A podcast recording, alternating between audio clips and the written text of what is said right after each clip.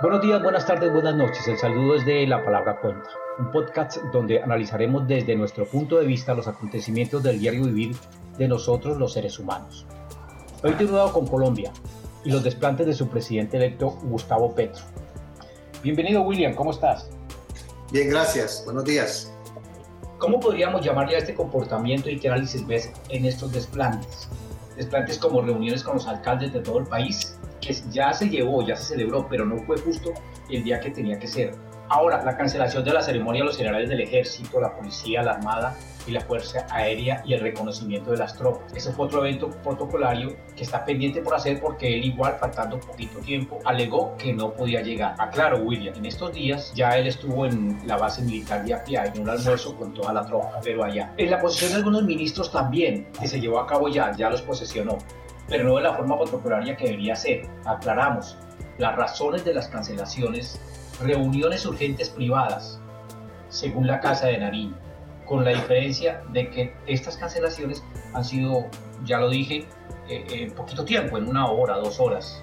En estos días, eh, él mismo oficializó y dijo que había sido por un fuerte dolor de estómago. Inicialmente, tu análisis, tu punto de vista de esto. Pues hombre, ¿qué se puede pensar? Sigo pensando como si fuera una persona que estoy en la luna y estoy mirando un planeta Tierra abajo y dentro del planeta Tierra hay un puntico que se llama Colombia y dentro de ese puntico hay otro puntico más chiquito que se llama Bogotá y hay otro más pequeño que se parece como que a la casa de Nariño o algo así por el estilo, desde muy lejos. Es bastante temprano para sacar conclusiones, pero digamos que yo me ubico eh, en dentro de un año tratando de evaluar la verdad de todos estos incumplimientos, o sea, simplemente poniendo, como en el shock del futuro de Aldous Huxley, poniendo, extrapolando una realidad de ahora, pero poniéndola a funcionar en un futuro. Pueden haber muchas causas. La más noble puede ser de que, hombre, eh, están demasiado atareados con el tema del poder, que han tenido que incumplir cosas claves. Eso es como que dice, digamos que ese es el beneficio de la duda hombre, escoba no barre bien y esto es parte de que la escoba está barriendo bien pese a los errores. Pero, sin embargo, si nos salimos de ese espectro y nos metemos a otros espectros un poco más como, mm. como más, digamos, misteriosos de lo que pudiera ser un análisis de historia, va a dar fe de que fue una cosa o fue la otra. Si el poder en Colombia corrige estas fallas con prontitud, y empieza a ser absolutamente transparente, absolutamente cumplido, Hombre, pues no pasa nada. O sea que este programa no valdría la pena ni haberlo hecho, porque no tiene sentido. Pero pongámonos a analizar un poco las circunstancias. Hay en algunos líderes, hay unas estrategias que son bastante tenaces, sobre todo cuando necesitan gobernar en medio de un ambiente muy polarizado o cuando su enemigo está mimetizado dentro de su propio poder, porque quieras o no, apenas arrancando con el poder, aunque haya cambiado ministros, de todas maneras todo lo que son mandos medios y todo lo que son, digamos, oficiales electos, que no tienen que ver con él, sino con elecciones, como son los alcaldes, cosas que tienen que ver con, con dedocracia, llamámoslo así como el, el nombramiento de todo lo que son los militares, mandos medios y todas esas cosas. Y todo lo que tiene que ver con compromisos internacionales, que son parte de agendas que inclusive las agendas multinacionales no deben cambiar de un gobierno a otro, sino que se deben mantener como el caso de la OEA. Eso, eh, eso pues hombre, uno le dice, carajo, pues es que aquí, aquí parece que hubiera como una estrategia detrás de esto sin ser conspiradores. Lo que pasa es que hay ciertos líderes que mientras se acomodan y tienen todo el poder en sus manos, esbozan unas estrategias de anulación de, de los enemigos o de anulación de aquello que no pueden aún controlar. Por decir algo, yo te cito, yo no estoy seguro de venderte una casa, Gilberto, porque es que no sé si es que el precio que le puse es bueno. Entonces yo te digo, sí, te lo voy a vender y yo te cito para que firmemos un contrato. Resulta que cuando tú llegas, yo no llegué porque es que me dolía el estómago. Entonces tú conviertes a la contraparte en alguien que tiene que comprenderte y no censurarte, que es lo que está pasando ahora. A mí que me digan que le dolía el estómago cuando tenía que ir, ¿a qué fue lo que no cumplió cuando le dolió el estómago, Gilberto? ¿Me recuerdas? La posición de los militares yo creo que tiene una gran gravedad en lo siguiente, es que es una excusa demasiado infantil y muy humana. Pero si a él le duele el estómago y tiene que llevar el niño a la escuela, porque si no lo echan de la escuela, yo te aseguro que él con dolor de estómago va a llevar al hijo a la escuela. La responsabilidad que tiene un presidente es demasiado grande como para, como para sacar un pechiche como parte de una excusa. Eso es un pechiche de un tipo que eventualmente con eso lo que está tapando es eventualmente una gran, digamos, ganas de crear una relación tóxica, o sea, echar a rodar ciertas teorías de por qué no fue, pero todavía sin inculparse, pero después es que te das cuenta que era que era un pequeño juego como para disponer, como para ponerte mal. Hay, muchas formas de interpretar a, una persona que psicológicamente maneja a las contrapartes, pero escondido en un man de pureza en términos generales, que es anular a una persona psicológicamente o anular a un contendor psicológicamente. ¿Y por qué, por qué traigo yo esto a colación, porque son en una semana tres eventos muy importantes donde se hizo un gran esfuerzo logístico para estar esperando y resulta que el personaje no llegó. Y resulta que en la OEA, cuando había que, que sancionar o, o decir un concepto con relación a un país que está absolutamente desconectado del tema democrático al que Colombia pertenece, resulta que ese día no es que no haya llegado, sino que no habían nombrado al personaje de la OEA, pero es que un Ministerio de Relaciones Exteriores tiene 10.000 personajes que lo pueden representar y por qué no estaba el anterior que estaba en vigencia. Ah, o sea que hay una silla vacía muy grande, pero es que esa silla vacía estaba ahí simplemente porque el poder que está manejando Colombia ahora no se quería comprometer con la democracia del continente. ¿Por qué? ¿Qué están esperando ellos del tema de democracia? Digamos, si abro mis fronteras con Venezuela, entonces me acomodo un poco más al tema de Venezuela. Si me congracio con, con, con Nicaragua, entonces me estoy congraciando no solamente con Nicaragua, sino con China, que tiene unas grandes intereses en Nicaragua por el tema del canal y el supercanal. Si me estoy congraciando entonces con Cuba, entonces los intereses suben un poco más arriba con Irán, Rusia y todo este eje de, digamos, de lo que es el, el totalitarismo global, no la democracia global, sino el totalitarismo global llamémoslo así. Pero entonces vuelvo yo a esto. Me parece que, digamos que Gilberto es muy difícil, por eso te digo que esto se podrá evaluar dentro de un año para ver si esta es la estrategia de Petro, de empezar a hacerse el rebelde, pero el rebelde con causa. Yo no voy allá porque usted no piensa igual que yo. Yo no asisto porque es que no sé qué decir. Yo no asisto porque ese tipo de comportamientos son comportamientos de aquellos líderes que quieren de choque cambiar los paradigmas que vienen funcionando, en, digamos, en este caso, en una democracia. El tema aquí difícil es que eh, la democracia, después de los cuatro años de Petro, debe seguir funcionando. No se debe fracturar, como se fracturó en Venezuela o, en Nicaragua o en Cuba.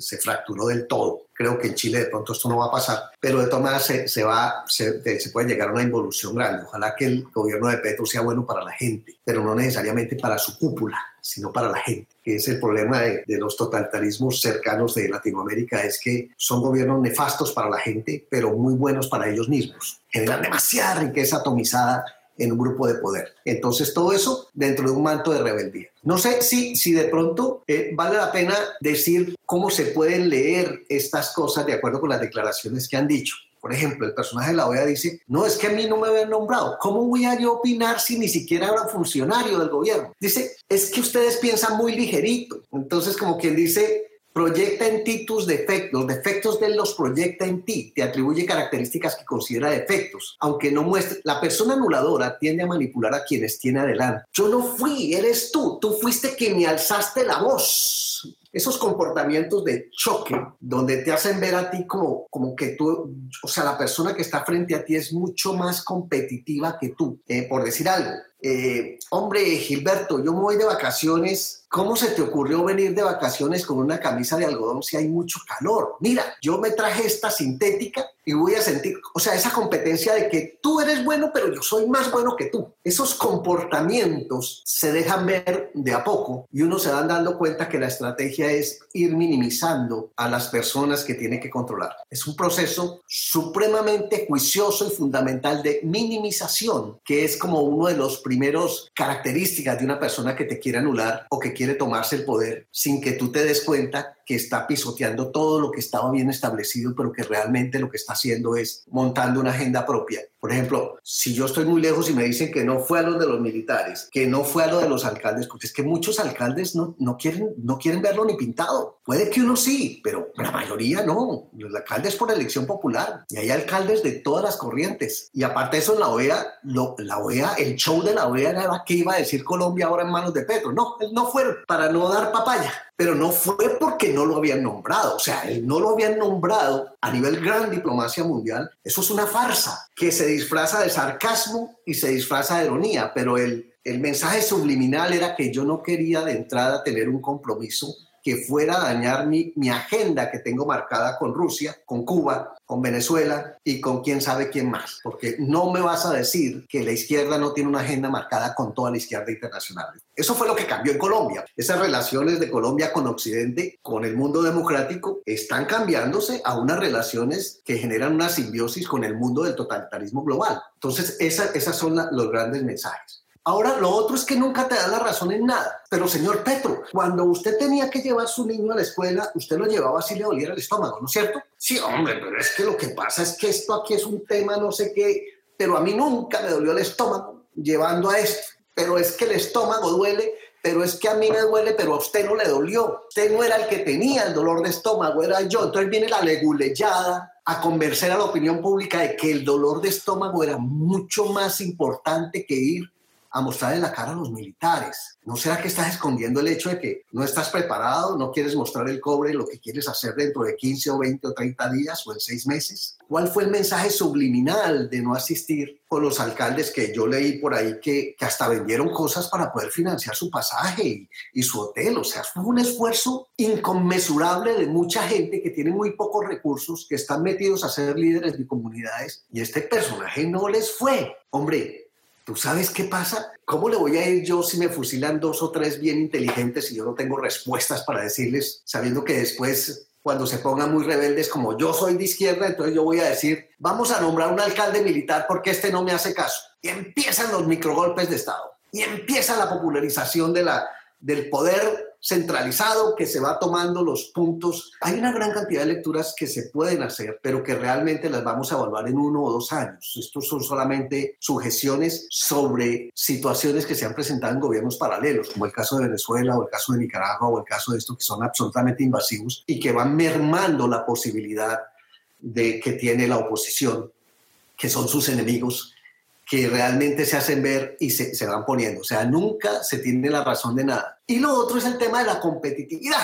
Yo no he ido preparado porque es que las fuerzas militares ahora están muy comprometidas con los falsos positivos. Mis fuerzas militares no. Entonces va siendo un cambio generacional afectando a los que eran buenos, porque los que eran buenos se deben quedar por meritocracia, los que eran malos se deben ir. Pero es que Petro Petro acaba de recibir el poder donde ya todos los que eran malos ya, ya están sentenciados, ya están, o sea que lo que queda no, no, no debe ser tan malo, lo puedo decir.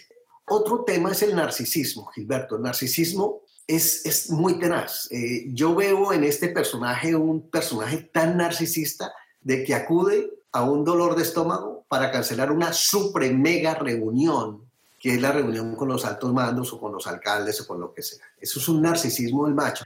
Él, está esperando que la gente diga, Ay, pobrecito, le dolía el estómago. ¿Le dolía el estómago? Vaya y cumpla sus compromisos y tómese un, una pastilla para que te baje la diarrea y, ya, es una vaina así. No tienes todo un ministerio de salud detrás de ti para que te quite un dolor de estómago. Es, es, que es una, excusa tan, absolutamente narcisa, yéndose a lo que es el ser, el mismo.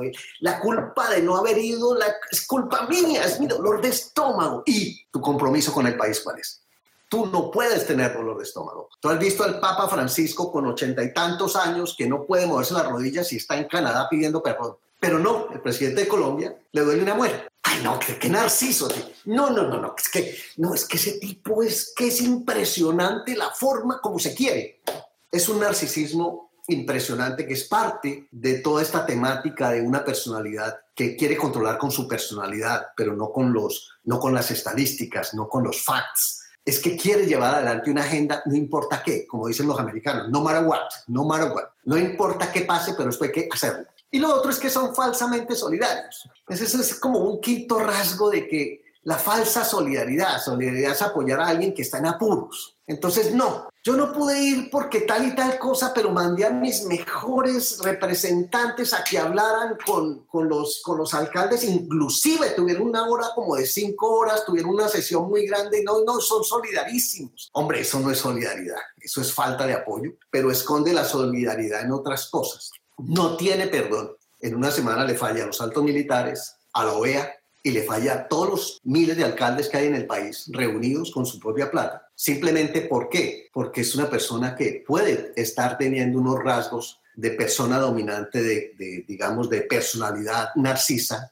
de personalidad falsamente solidaria, puede tener unos rasgos de, de ser una persona tremendamente competitiva, pero competitiva de una forma negativa. O sea, lo que yo hago está más bien hecho que lo que tú piensas que se debe hacer. Esa persona competitiva es de anularte mediante la competitividad. Eso es lo que no queremos ver. Es una persona que nunca te da la razón en nada, porque así tú le digas, si esa persona escuchara esto, yo le dijera que no es justo que por un dolor de estómago no haya ido a una reunión tan importante. Esa persona es capaz de que saca un tratado de libre comercio para justificar su dolor de estómago. Así de sencillo. Y una persona que proyecta en ti todos sus defectos. Una persona que no va, está proyectando en mí un defecto. O sea, como quien dice, carajo, es la OEA, la silla vacía. ¿Cuál es su defecto? Estar alineado con otra agenda que no tiene nada que ver con la OEA. Está en un momento en el cual, por eso todos deciden salirse de la OEA. Eh, Venezuela se salió de la OEA. Yo prefiero que, ah, esa es una parranda de gente que está al servicio del imperio, bla, bla, bla. Entonces me salgo de la OEA. Nicaragua, están al servicio del imperio, pero no dicen, yo estoy ahora al servicio del otro imperio. Esa, es una, una, cantidad de cosas. Yo pienso, Gilberto, que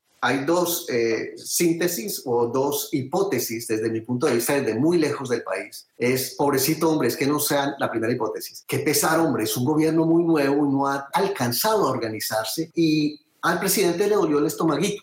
Segundo, aquí hay una estrategia de ablandamiento de los sectores que son parte de la agenda de Petro para gobernar. Ese es el segundo. Yo creo que la opinión pública, pero no solamente la opinión pública, sino la historia, nos va a dar la razón de si era un gobierno muy joven que todavía no le había alcanzado el empalme, no le alcanzó el empalme para, para analizar la reunión de, la OEA, no le alcanzó el empalme para, para tener una posición frente a los militares, ni le alcanzó el empalme para tener una posición frente a los miles de alcaldes que estaban esperando a ver qué era lo que él iba a plantear. Esa es la primera hipótesis, no, ya eso se comprende. O la segunda es que esto forma parte de una estrategia de ablandamiento basado en los perfiles de mi personalidad como gobernante. Hasta ahí, hasta ahí puedo llegar uh, en este momento con, con, este pequeño análisis. Bien, William, yo quería plantearte otra forma u otra situación. Aquí hablas del estómago, pero igual también ellos dicen que reuniones urgentes privadas. ¿Cómo ves que él haya ido al Meta a visitar a las tropas y haya almorzado con los, con los soldados, con su tropa en un lugar abierto y los haya escuchado, etcétera, etcétera, etcétera? Yo pienso que el error estuvo en no haber ido y el deber es en haber ido. O sea que si el error de no haber ido, ya la embarró, ya sea involuntariamente o estratégicamente la embarró. Lo otro mm, no, no dice nada, porque lo otro es parte del deber de un gobernante. Así de sencillo, o sea que no puedo hacer una comparación. Él debió haber ido a la primera reunión y punto. Y a la segunda también. Y a la tercera y a la cuarta. Él no le puede incumplir al país. O sea, ¿qué, te puedo justificar yo ahí, Gilberto? No quiere decirte que ahora sí lo hizo bien, porque sintió la presión de los medios. Hombre, a un gobernante le importa un carajo la presión de los medios, sobre todo si tiene una agenda que es torcerle el destino a un país para bien o para mal. Porque la agenda de Petro es radical, para bien o para mal. Vamos a ver qué hace. Interesantísimo, William, tus puntos de vista. Lo llevan a uno a otro terreno, de pensar, de ver que realmente las cosas sí pueden ser así. Me gusta mucho, me gusta mucho tu planteamiento. Cambiemos el tema. Las relaciones diplomáticas con Venezuela, que ya prácticamente están. ¿Qué lectura le das a esto? La lectura que le doy a eso es una lectura de ligereza, es un tema de conveniencias políticas. El problema de Venezuela es que Venezuela ni siquiera está en la izquierda. O sea, Venezuela no es, no es un país que por ideología haya llegado al poder. Venezuela está ahí es por corrupción. Entonces, es un Estado ilegítimo en cualquiera de los aspectos. La mancha que tiene Venezuela como gobierno es tan grande de que ni siquiera justifica que un gobierno de izquierda sea su aliado, mucho menos Colombia. Cuando un gobernante abre relaciones, así como cuando uno dice, tráigame la espada de Bolívar, fact, un fact americano es un hecho, algo que no tiene discusión. ¿Abriremos la frontera con Venezuela? Sí, abriremos la frontera con Venezuela, pero ¿bajo qué condiciones? ¿Qué condiciones le está poniendo Petro a Venezuela para abrir las fronteras. Número uno, esto no va a ser un corredor entre Venezuela y Colombia para que la guerrilla se vuelva a rearmar.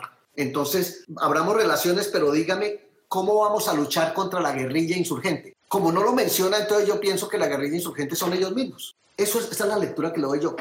Hombre, que no, que el tema comercial prima. Yo sé la necesidad que tiene Colombia y Venezuela para que juntos actúen como, como un tema de esto. No, me parece que eso hay que reglamentarlo. Me parece que de un dedazo abrir las fronteras después de que se estaba llevando un cinturón importante para controlar el orden público con la guerrilla Allá están todos los guerrilleros, están en Venezuela protegidos. ¿Será que Petro quiere traerlos para gobernar aquí? ¿O será que Petro quiere hacerse unas milicias bolivarianas como las creó Chávez, que fue lo que blindaron la corrupción que hay en Venezuela? ¿Será que Petro dentro de unos días va a tener una cantidad de células guerrilleras que se pasan de la frontera para acá porque están escondidos y no han podido maniobrar mientras Uribe estuvo en el poder y Duque estuvo en el poder? ¿Será que todo eso se va a revertir? Ahora, ¿cuáles son las condiciones de abrir esto? ¿Es solamente porque, porque, los, porque por un tema comercial está sacrificando una gran cantidad de cosas? Las agendas políticas son agendas que van a muy largo plazo y a mí que no me metan el dedo que es para paliar una situación temporal. No me metan el dedo en eso. Aquí las cosas tienen más trasfondo. El peligro que tiene Latinoamérica, como me lo han dicho los expertos a mí, no solamente en Europa, sino en Estados Unidos. Si no hubiera sido por Uribe, Latinoamérica entera sería comunistoide, ni siquiera estuviera en la izquierda. O sea, serían gobiernos de facto tipo Cuba. Serían gobiernos donde una cúpulas guerrilleras manejan, como está funcionando Haití ahora que está en manos de las, del caos, de las pandillas, porque es acéfalo. Como es el mismo Venezuela. Venezuela es un estado completamente fallido, soportado por totalitarismos del mundo. Y ya entrando en esos cánones de, de maduración, de que la corrupción se sostiene porque, porque en caso de que no se sostenga en el poder, la corrupción se va para la cárcel. Pienso que cualquier relación tan fracturada como venía por cuestiones de orden público, por narcotráfico, por una cantidad de cosas, eh, a mí me parece que el país debe haber tenido desde la Cancillería una cantidad de puntos firmados como para firmar, la, digamos, entre comillas, la paz o la concordancia o la convivencia. ¿Dónde está el tema cambiario? ¿Dónde están los temas estratégicos de orden público? ¿Dónde está el tema del narcotráfico puesto en perspectiva? ¿O es que eso forma parte de la paz total? O sea, la paz total es impunidad, porque la paz total de Colombia tiene mucho que ver con lo que protege Venezuela contra Colombia. El gobierno de Venezuela protege las fuerzas que quieren acabar con Colombia. Entonces, ¿cuáles son las condiciones de abrir la frontera? ¿Cuáles son las condiciones? ¿Será que las condiciones ya estaban negociadas desde hace muchos años? ¿Se restablecen relaciones? Es por algo. Pues mira lo que está pasando entre Estados Unidos e Irán y entre la Unión Europea e Irán.